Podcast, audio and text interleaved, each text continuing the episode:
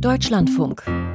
Computer und Kommunikation. Manfred Kläuber ist am Mikrofon mit diesen Themen. Schwerfällig. Die großen amerikanischen Tech-Konzerne entzaubern sich selbst. Wendig. Start-ups im Silicon Valley wittern neue Chancen. Mischmasch. Wie Spracherkennung mit KI trotz Akzenten und Lokalkolorit funktionieren kann. Schwergeburt. Die digitale Patientenakte soll obligatorisch werden. Und das digitale Logbuch. Alles Code.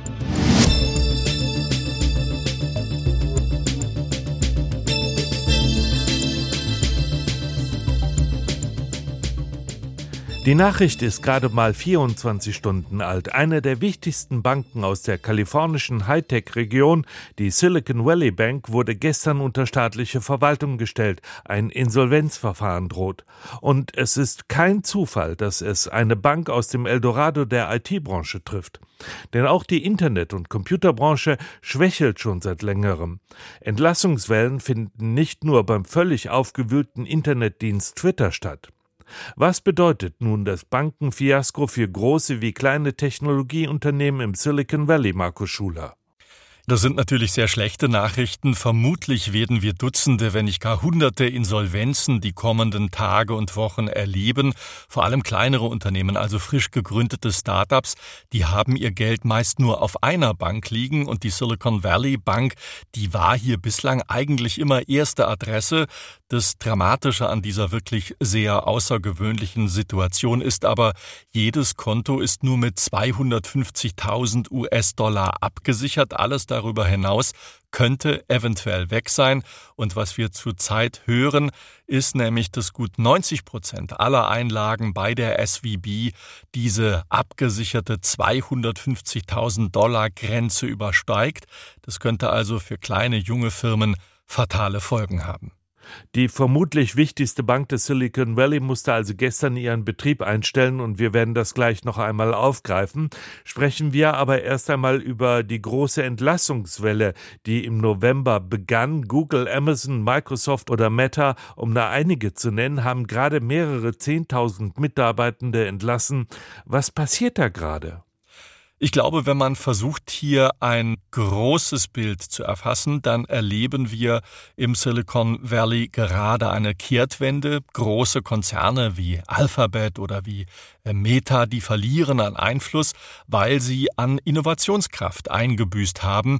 So schlimm sich das natürlich inmitten einer Entlassungswelle anhören mag, beziehungsweise wenn eine wichtige Bank äh, pleite geht, diese Bereinigung, die könnte in ein bis zwei Jahren auch wieder neue Chancen bieten und letztlich den Wettbewerb stärken. Wohin also steuern die großen Tech-Unternehmen und wie werden sie das wichtigste Technologiezentrum der Welt in den kommenden Monaten und Jahren beeinflussen? Wir haben nach Antworten gesucht. Wie lange wird sich der Chef der Google-Muttergesellschaft Alphabet, Sundar Pichai, noch halten können? Diese Frage wird im Silicon Valley rauf und runter diskutiert. Der mächtige Mann an der Spitze des Suchmaschinenkonzerns mit rund 150.000 Mitarbeitenden weltweit steht seit Wochen in der Kritik. Er sei ein Bürokrat, zu zögerlich. Unter ihm habe das wichtigste Internetunternehmen der Welt an Dynamik verloren. Der Start-up-Gründer Ben Parr ist mit seiner Meinung nicht alleine. Google hat versucht, neue Produkte auf den Markt zu bringen, in einer neuen Struktur, auch durch die Umbenennung in Alphabet. Aber bislang ist keine dieser Wetten aufgegangen, sei es jetzt Waymo oder Verily. Ich glaube, dieses Jahr wird das folgenreichste Jahr für Google seit seiner Gründung werden. Das große Geld verdient Alphabet seit Bestehen des Unternehmens mit seiner Suchmaschine Google. Daran hat sich bis heute nichts geändert. Selbst als sich der Konzern eine neue Struktur gab. Innovationszentren wurden da gebildet. Verily für Medizin und Gesundheitstechnik, Waymo für autonomes Fahren. Doch Geld oder herausragende Innovationen haben diese Bereiche bislang nicht hervorgebracht. Stattdessen ist der Konzern immer weiter gewachsen, mit den entsprechenden Konsequenzen, sagt Wirtschaftsprofessor Olaf Groth von der benachbarten Universität von Berkeley. Groth beobachtet seit mehr als 20 Jahren die Technologieregion. Mehr Command and Control, weniger Flexibilität, weniger Agilität auch Und das ist eigentlich ein ganz normaler Prozess, da braucht man sich nicht wundern. Nur man hat eben immer so im Kopf gehabt, ja, Google und Facebook, das sind eigentlich für immer diese Top-Innovatoren. Und da bin ich mir nicht so sicher, dass das stimmt. Also bei Google zum Beispiel sehe ich im Moment nicht, was da sonst noch kommen könnte. Auch die anderen großen Internetkonzerne haben zu kämpfen. Meta oder Amazon, aber auch Apple. Sie alle haben häufig mit ähnlichen Ermüdungserscheinungen zu kämpfen, sagt diese aus Deutschland stammende Wissenschaftlerin über ihren ehemaligen Arbeitgeber. Weder ihr noch dessen Name sollen hier genannt werden. Das sind natürlich riesige Unternehmen, ne? viele hunderttausend, über hunderttausend Mitarbeiter. Da gibt es gar nicht so richtig die Strukturen, die wir aus Deutschland kennen, äh, mit Org-Charts. Ich habe nie einen Org-Chart gesehen. Das ist alles ein bisschen mehr, ein bisschen chaotischer, würde ich sagen. Gerade in den letzten Jahren wurde natürlich auch viel geheiert. Ne? Es sind ganz viele äh, neue Leute dazu gekommen. Die Gruppen sind immer größer und größer geworden. Die großen Tech-Unternehmen haben nicht nur den Überblick und den Schwung verloren, sie verschlafen mittlerweile auch neue, spannende Entwicklungen. Jüngstes Beispiel künstliche Intelligenz. Die Facebook-Mutter Meta forscht hier seit Jahren ebenso an Produkten wie Google. Doch wer reüssiert mit einem vorzeigbaren Produkt? OpenAI hat den Großkonzernen mit seinem Chat-GPT die Show gestohlen. Zu Recht, meint Berkeley-Professor Groth. Denn Google und Facebook blieben präsentable Ergebnisse bislang schuldig. Ich bin noch nicht so ganz sicher, dass die alten Geschäftsmodelle diese Unternehmen weiterhin tragen werden. Und die Innovationsstärke dieser Unternehmen, also Facebook wie als auch Google, ziehe ich im Moment wirklich in Frage. Denn es ist ja eigentlich sonst sehr wenig, was diese Unternehmen auffangen kann, ja, innerhalb der eigenen, der eigenen vier Wände, sagen wir mal. Groth meint, würden die bisherigen Geschäftsmodelle durch neue ersetzt werden, wie zum Beispiel durch die KI-unterstützte Suche im Netz, dann könnten die Tage der Tech-Giganten gezählt sein. Zweifel an der Tragfähigkeit der mittlerweile alten Geschäftsmodelle von Google, Facebook und Co. Das ist angesichts der Marktmacht dieser Konzerne eine gewagte Vermutung. Andererseits hat nicht zuletzt die Bankenkrise vor 15 Jahren in den USA gezeigt, wie schnell selbst Giganten in der Versenkung verschwinden können. Markus, gibt es denn schon Anzeichen, dass vor allem die Geschäftsmodelle von Google in Frage gestellt werden? Also ich denke, das Thema KI, künstliche Intelligenz, ist hier sicherlich ein gutes Beispiel. Binnen weniger Wochen hat Microsoft nach eigenen Angaben 100 Millionen tägliche aktive Nutzerinnen und Nutzer mit seiner KI-Suchmaschine Bing erreicht. Das ist ein kleiner Achtungserfolg. Microsoft hat in diesem Markt nämlich nichts zu verlieren. Es kommt auf rund vier bis sechs Prozent Marktanteil weltweit. Google schafft dagegen geschätzt 90 Prozent und hat eben viel zu verlieren. Die Technologieunternehmen haben ja im großen Stil tausenden Mitarbeitenden gekündigt, und zwar gerade in den Bereichen, die nicht profitabel sind. Das könnte man ja auch, wie es im Managersprech heißt, als Fokussierung auf das Kerngeschäft deuten, oder?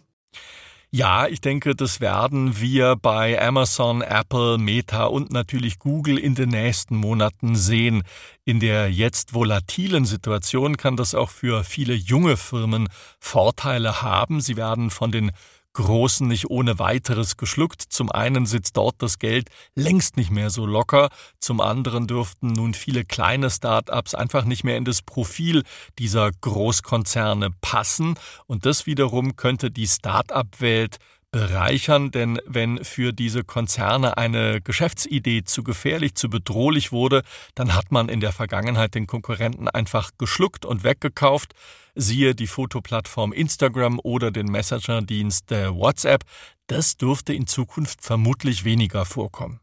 Markus, lassen Sie uns nochmals über die Silicon Valley Bank sprechen, die die kalifornische Bankenaufsicht ja am Freitag geschlossen hat. Auf welche Szenarien muss sich da die IT-Branche nächste Woche einrichten? Ja, das dürfte vor allem äh, kleine Firmen in Bedrängnis bringen, die dort ihre gesamten Einlagen geparkt haben. Wenn sie nicht an ihr Geld kommen, dürften viele bald nicht mehr Gehälter ausbezahlen können. Es gibt aber auch ein paar größere Unternehmen wie den Set-Top-Boxen-Hersteller Roku zum Beispiel, der laut äh, Bloomberg News fast sein gesamtes Guthaben bei der Silicon Valley Bank liegen hat. Aber auch dieses Beispiel zeigt, wie nahe Niedergang und aufgeblähter Erfolg nebeneinander liegen. Während der Pandemie, da gab es günstiges Geld zuhauf und nach gut einem Jahr, da hat sich quasi die gesamte Grundlage hier im Silicon Valley geändert. Themen wie Kryptowährung wie Blockchain, Web3 oder Metaverse, die spielen keine so große Rolle mehr, aber vor allem sind natürlich die Einnahmen für diese Technologieunternehmen dramatisch eingebrochen. Gibt es denn Ihrer Meinung nach auch ein Unternehmen, das die vergangenen Monate gemeistert hat? Da muss man sicherlich Apple nennen. Das Unternehmen unter Tim Cook, das hat anders als seine Nachbarn nicht exzessiv neue Leute während der Pandemie eingestellt, sondern strikt die Ausgaben im Blick behalten und es zahlt sich heute positiv aus, auch wenn bei Apple die Verkaufszahlen bei seinem Verkaufsschlager, dem iPhone, leicht rückläufig sind. Das Unternehmen steht solide da und dürfte wahrscheinlich um Massenentlassungen anders als die anderen Technologiekonzerne in den kommenden Monaten umhinkommen. Die großen Tech-Unternehmen der IT-Branche werden schwerfällig und müde. Darüber sprach ich mit Marco Schuler. Vielen Dank. Der Podcast von Computer und Kommunikation. Kostenlos abonnieren. Überall da, wo es Podcasts gibt. Irgendwie sieht das schon komisch aus und man fühlt sich auch ein bisschen seltsam, wenn man mit dem Smartphone quatscht, ohne zu telefonieren. Doch seit es Spracherkennung gibt, ist es manchmal eben auch sinnvoll, mit einem Ding zu kommunizieren. Zum Beispiel, um Befehle abzusetzen oder auch um mal eine längere Textnachricht zu diktieren. Nur wenn man das Ganze mal versucht, mit Dialekt zu sprechen, dann wird es kompliziert. Dialekte versteht die KI nämlich nicht so gut oder anders gesagt, Dialekte sind ein echtes Problem. Wie also kann man KI mit Dialekten vertraut machen? Dieser Frage ist ein Berliner Team des Deutschen Forschungszentrums für künstliche Intelligenz DFKI nachgegangen. Frank Grotelischen berichtet. Die deutsche Sprache ist vielfältig, denn neben dem amtlichen Hochdeutsch gibt es vielerlei Mundarten, zum Beispiel Jetzt ramm mal deine Zeit weg, du Schlamper der Hami. Du nerviges Wimmel, du. Das Bayerische im Süden oder Frikadellche, die Grundlage von jedem Jode Frühstück. Das Kölsche im Westen oder Ich rede seit meiner frühesten Kindheit Mundart. Das Sächsische im Osten. Insgesamt kennt die deutsche Sprachwissenschaft bis zu 20 Dialektgruppen. Die Folge? Und Deutschen haben anhand ihrer Akzent unterschiedliche Arten, ihre Wörter auszusprechen. Sagt Carlos Franzreb, Informatiker am Deutschen Forschungszentrum für Künstliche Intelligenz in Berlin. Und dann ist auch die Wörterwahl manchmal auch relevant. Also zum Beispiel in manchen Orten benutzt man bestimmte Wörter öfter als als andere und das spielt auch eine Rolle. Und zwar eine Rolle bei jenen KI-Assistenten, die gesprochenes Wort in Text übersetzen, ein praktisches Feature bei Smartphones und Laptops. Programmiert werden diese KIs, indem man sie regelrecht trainiert, und zwar mit möglichst vielen Beispielen von gesprochener Sprache. Nur dieses KI-Training findet zumeist mit hochdeutschen Datensätzen statt. Und deshalb kann die Software bei manchem Dialekt und auch bei manchem ausländischen Akzent schon mal ins Stolpern geraten. Und das verschlechtert die Erkennungsrate. Sogar dreifach schlechter für bestimmte Akzente, laut meiner Ergebnisse. Franz Reb sah sich die Sache per Datenanalyse genauer an und stieß auf Erstaunliches. Manche Akzente versteht die Maschine offenbar besser als andere. Das Füdle ist bei uns Alemanne unser Hinterteil. Alemannisch war sehr gut, war das Beste und das Schlechteste war Niederrheinisch. Ja, ich war hier bei der Supermarkt und da habe ich mich hier der Tomaten im Angebot geholt. Unterschiede in der Analyse fanden sich auch bei Menschen mit einem ausländischen Akzent. Eine italienische Färbung machte recht wenig Probleme. Und Russisch und Französisch waren eher schlechter. Wie diese Unterschiede zustande kommen, weiß Franz Repp nicht so recht. Dennoch versucht er den Algorithmen beizubringen, Mundarten und Akzente besser zu verstehen. Die Strategie? Die Software wird durch ein Modul ergänzt, das den Dialekt quasi herausrechnet, sodass es die eigentliche Spracherkennung dann nur noch mit Hochdeutsch zu tun hat. Aber es klappt leider nicht so gut, wie wir gehofft haben. Also die Ergebnisse sind schon positiv, aber die Unterschiede sind sehr gering. Zwar will Franz Repp seinen Ansatz weiter verfeinern. Aber ja, die effektivste wäre natürlich mehr Daten zu haben. Mehr Daten von Leuten, die Dialekt sprechen oder mit Akzent. Und das scheint auch machbar, und zwar mit einer Internetdatenbank namens Common Voice. Das ist frei verfügbar für alle. Jeder kann seine Stimme da beitragen und das würde auf jeden Fall helfen, weil diese Datensätze werden benutzt, um Modelle zu trainieren. Also wenn jemand möchte, dass sein Akzent besser performiert, dann soll er da mitmachen. Je mehr Menschen mit Dialekt und Akzent in die Datenbank einsprechen, umso besser können die KI-Algorithmen Bayerisch und Sächsisch verstehen und sogar Niederrheinisch. Carlos Franzreb würde eine rege Beteiligung begrüßen. Er könnte die Daten gut brauchen für ein Projekt, an dem er gerade tüftelt. Wir arbeiten mit einer Firma zusammen, die Spracherkennung für Pflegekräfte macht und die haben auch viele Ausländer und viele Dialekte von überall in Deutschland und die sind auf jeden Fall auch interessiert, die Effizienz zu verbessern, auch für alle Akzente. Es geht um eine Software, die Pflegekräfte bei der Dokumentation ihrer Fälle unterstützen soll. Für gewöhnlich eine zeitraubende Angelegenheit und könnte das Personal die Infos einfach diktieren, ließe sich Zeit sparen. Vorausgesetzt, die KI kann dann auch Sprache mit Dialekt und Akzent fehlerfrei verarbeiten. Wie KI auch Bayerisch, Kölsch oder einen anderen Dialekt verstehen soll, darüber berichtete Frank Grotelüschen.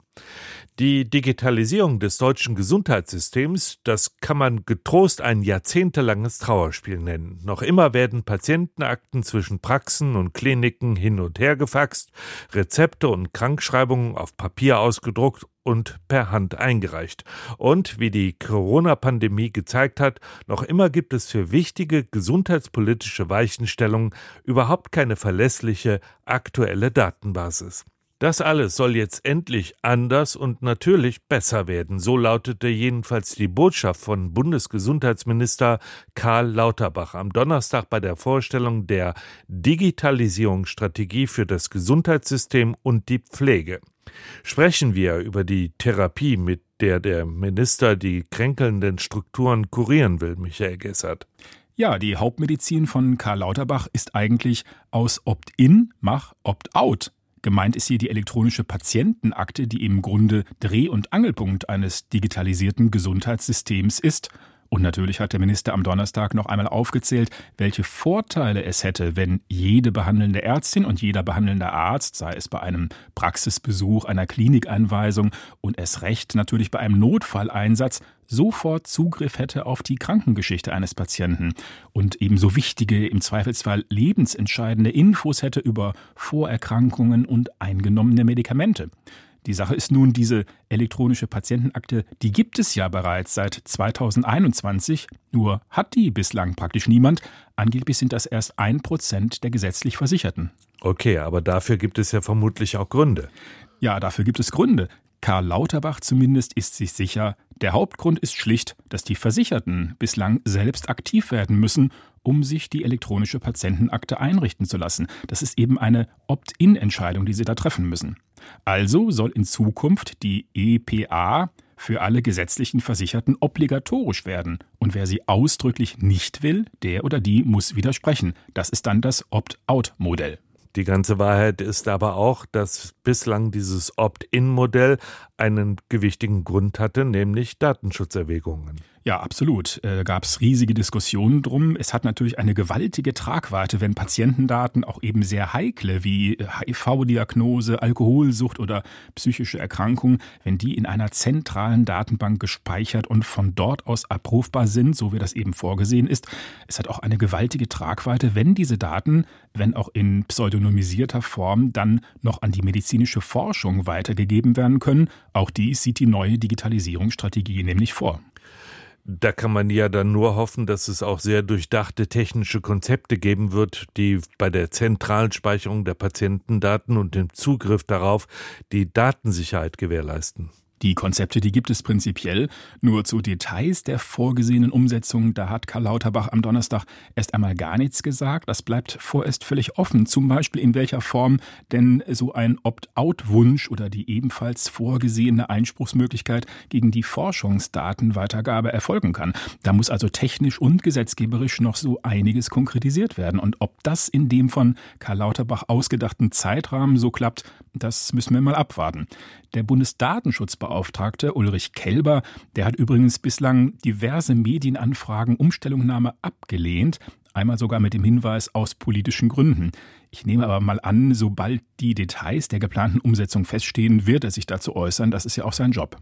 Versuchen wir doch selbst mal eine Einordnung. Wie groß sind denn die Risiken und Nebenwirkungen der Digitalisierungstherapie von Professor Dr. Med Lauterbach? Ja, die Risiken bzw. hier Datenschutzbedenken, die sind evident. Natürlich wäre so eine zentrale Datenbank ein überaus verlockendes Ziel für Hackerangriffe und wie weit es mit versprochener IT-Sicherheit her ist, das sehen wir nahezu täglich in den Berichten über erfolgreiche Attacken. Auch die Versuchung für missbräuchliche Zugriffe dürfte angesichts der Vielzahl von eben Zugriffsberechtigten groß sein. Von daher wäre aus meiner Sicht essentiell, jeder Datenabruf muss protokolliert werden und den Patienten mitgeteilt werden. Und die Patienten müssen entscheiden können, wer sieht welche Daten. Der Zahnarzt muss nichts über die Depressionsbehandlung wissen und diese sogenannte feingranulare Berechtigungsvergabe ist ja auch vorgesehen. Sowohl der Umgang mit Zugriffsmeldungen als auch solch eine Zugriffsdifferenzierung, die wird aber manche Patienten dann überfordern. Ja, definitiv, das wird so sein. Aber vielleicht muss man die Risiken auch wirklich mal abwägen mit dem unzweifelhaften Nutzen der EPA. Und bei den allermeisten Patienten werden die Daten ja subjektiv und auch objektiv wenig kritisch sein. Der Bluthochdruck der 72-jährigen Oma Schmitz, der interessiert doch niemanden. Die allermeisten Leute werden also vermutlich mit dem Opt-out-Modell keine Probleme haben. Wer die Abwägung für sich anders sieht, wird der Datennutzung widersprechen können. Und wie das dann konkret funktioniert, darüber werden wir hier sicherlich auch wieder informieren. Die Digitalisierung des Gesundheitswesens soll endlich voranschreiten und die elektronische Patientenakte, die soll das Zugpferd werden. Michael Gessert, vielen Dank. Digitales Logbuch. Computer und Kommunikation. Eintrag 17023. Alles Code. Das ganze Leben ist kodiert. Man wird geboren, vielleicht in Würselen in Nordrhein-Westfalen, Yatta-Code AAH. Oder Down Under in Springvale in Australien, ZVG. Man lernt sprechen, einen Restricted Code, boah, R, oder einen elaborierten, wie er auf Vernissagen, Symposien und bei Präsentationen gepflegt wird, da wo Dresscode Creative Casual gilt. Mindestens. Es kann aber auch bis hinauf zum White Tie Dresscode gehen. Lohnt sich aber selten, denn das meiste, was man zu sehen bekommt, bei so einer Präsentation und auch sonst im Leben, das ist Showcode, Pseudocode. Sieht gut aus, ist aber zu nichts zu gebrauchen. Am Anfang wird das Leben in Assembler geschrieben. Später dann wenn man sich nicht mehr so anstrengen mag, klickt man sich auch gern mit Low-Code zusammen, was man so braucht. Jede Menge Bugs nisten sich ein während des ganzen Lifecycles und niemand schreibt Patches. Ein paar Forks gibt's, wird die Codebasis neu sortiert und aufgeteilt. Und irgendwann ist das letzte Stück Source Code geschrieben, kompiliert und verarbeitet. Dann wird das System heruntergefahren wobei manche noch auf ein paar Programmschleifen im Purgatorium hoffen oder auf Reinkarnationsloops oder den ganz großen Reboot. Bei sowas ist man aber immer bloß Alpha-Tester. Deshalb sieht der Programmablauf im abgesicherten Modus denn auch nur vor Hardcode, Showcode, Lowcode, No-Code. Digitales Logbuch. Name Killer Achim. File closed.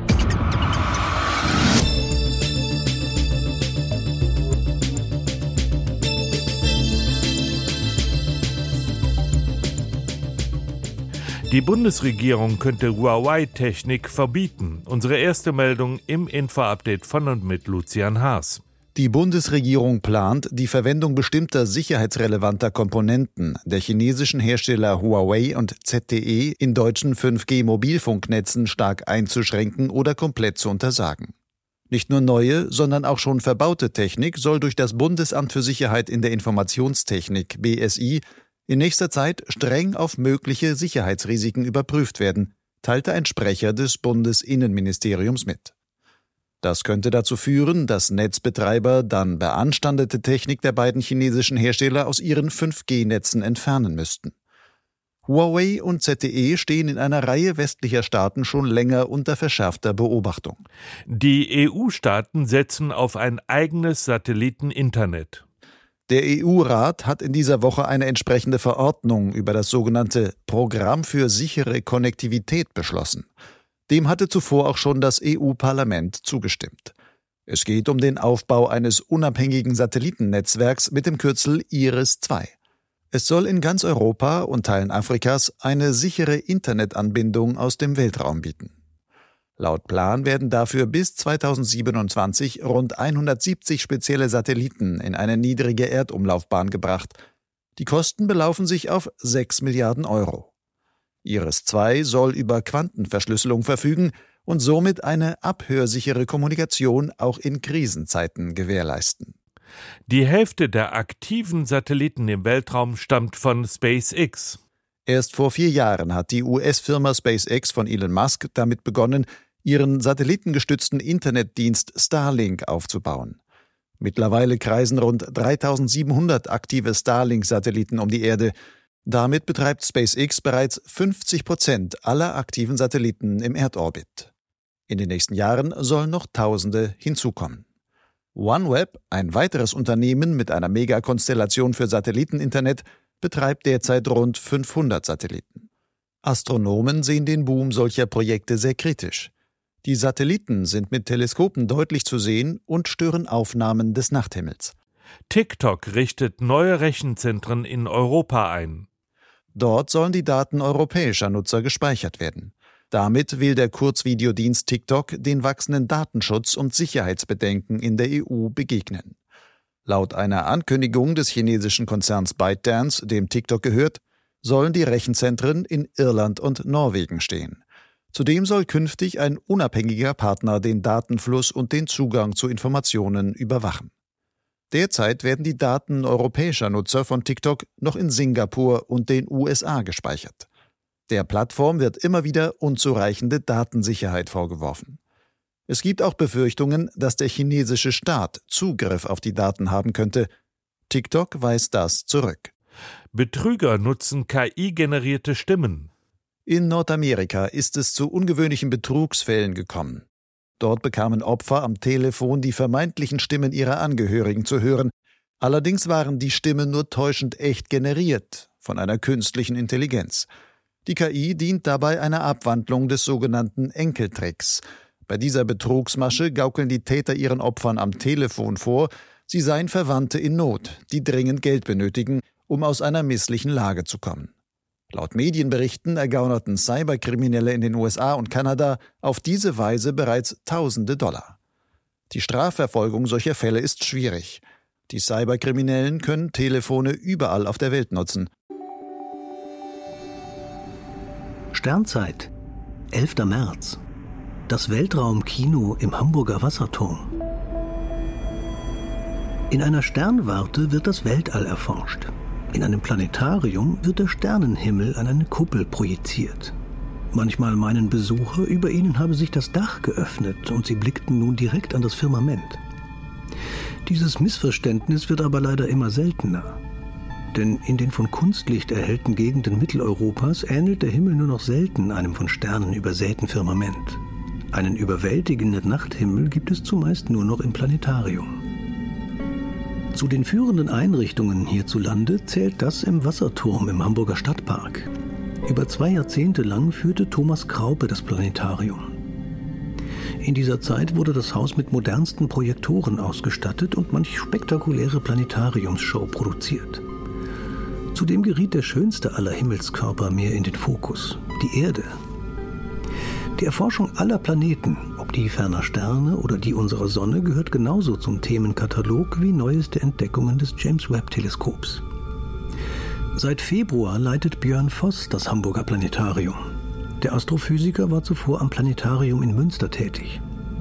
Jetzt muss er das Sternentheater weiterentwickeln und in der Stadt, die sich als Tor zur Welt bezeichnet, zum Tor zum Weltall machen. In Deutschland gibt es ähnliche Weltraumkinos, unter anderem in Berlin, Bochum, Bremen, Laubheim, Mannheim, München, Stuttgart und Wolfsburg. Überall vermitteln sie die Wunder des Weltalls. Und das, anders als auf einer Sternwarte, bei jedem Wetter. Soll Cannabis legalisiert werden? Darum geht es gleich bei Streitkultur um 5 nach 5 hier im Deutschlandfunk. Schön, dass Sie Computer und Kommunikation gehört haben. Manfred Kläuber war am Mikrofon.